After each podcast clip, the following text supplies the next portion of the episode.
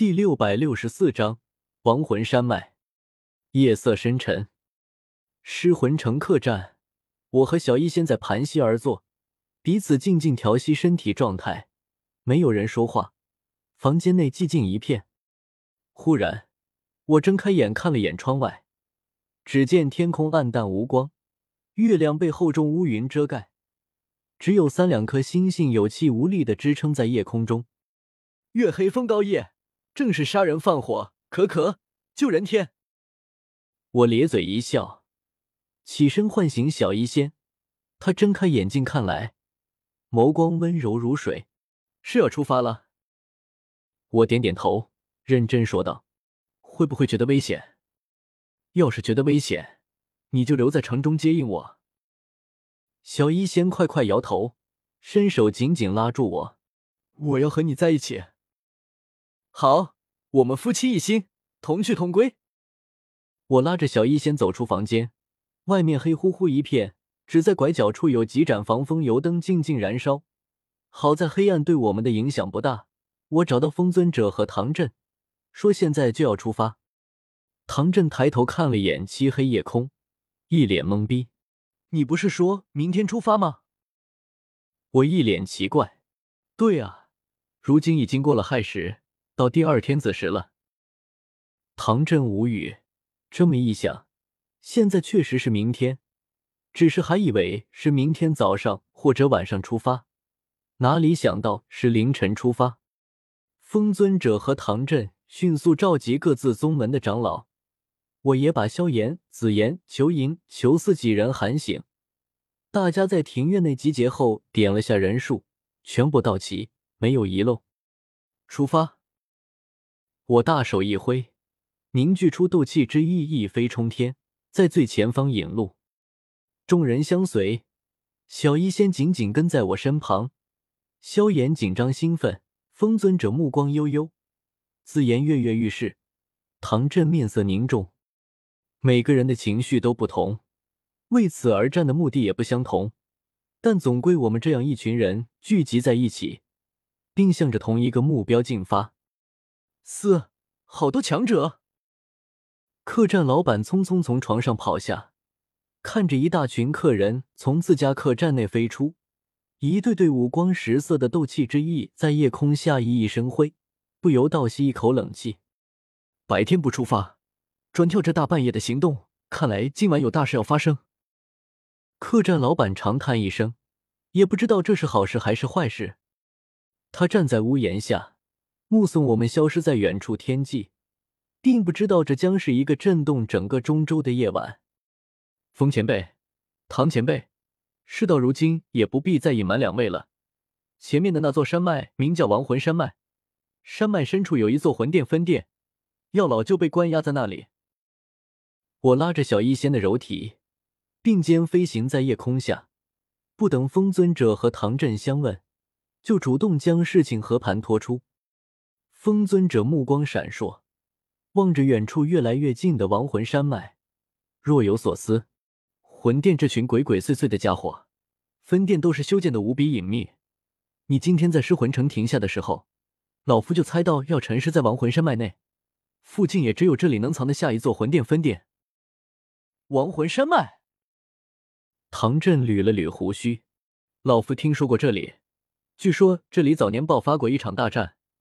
死了很多斗者，山脉中掩埋了不知多少骸骨，以至于山脉内阴气滋生，无比浓郁。不过，老夫刚好克制这里。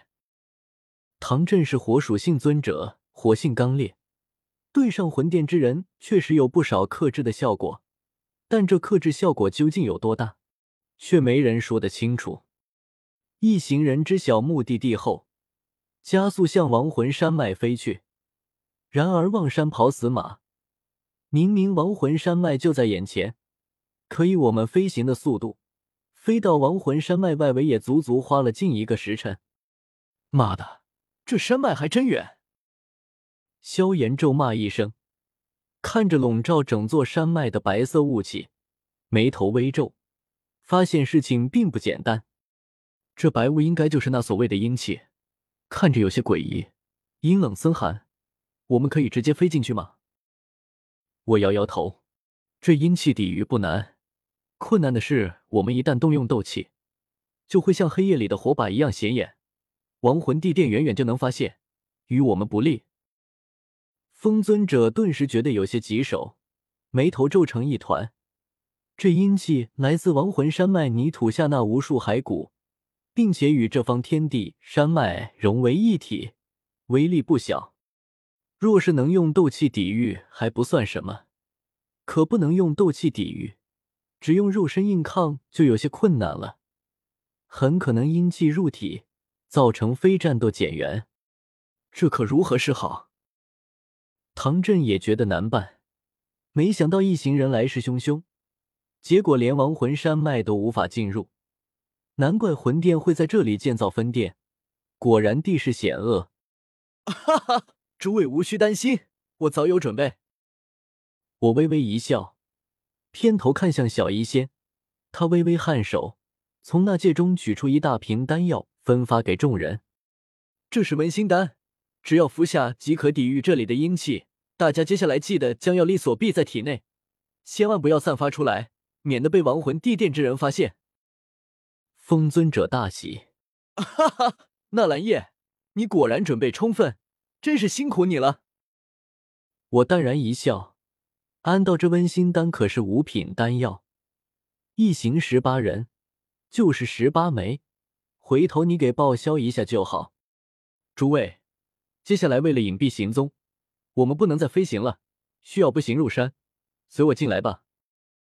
我也服下一枚温馨丹，随后朝紫妍招招手。小丫头正在嚼着小医仙发给她的温馨丹，吃得津津有味。见我对他招手，还以为又有丹药可吃，屁颠屁颠就跑了过来，小手向我一伸，做讨要状。我翻了个白眼，取出一枚六品丹药，屈指一弹，丹药激射而出。紫妍双眼顿时亮起，猛地张口小嘴，一口将丹药接住，细细咀嚼数下才吞下肚。真好吃！紫妍眯起双眼，一脸享受的看着我，潭口微张，粉嫩的舌头在粉红的口腔中轻轻挑动。纳兰叶，我还要！我靠！看着如此充满诱惑力的动作，我整个人直接傻了。明明我不是萝莉控的，一掌拍在紫妍头顶，把她的小嘴合拢，然后我伸手拉住紫妍雪腻的小手，转身往亡魂山脉弥漫的阴气中走去。丹药已经给你吃了，现在该干活了，快散发出你的王霸之气！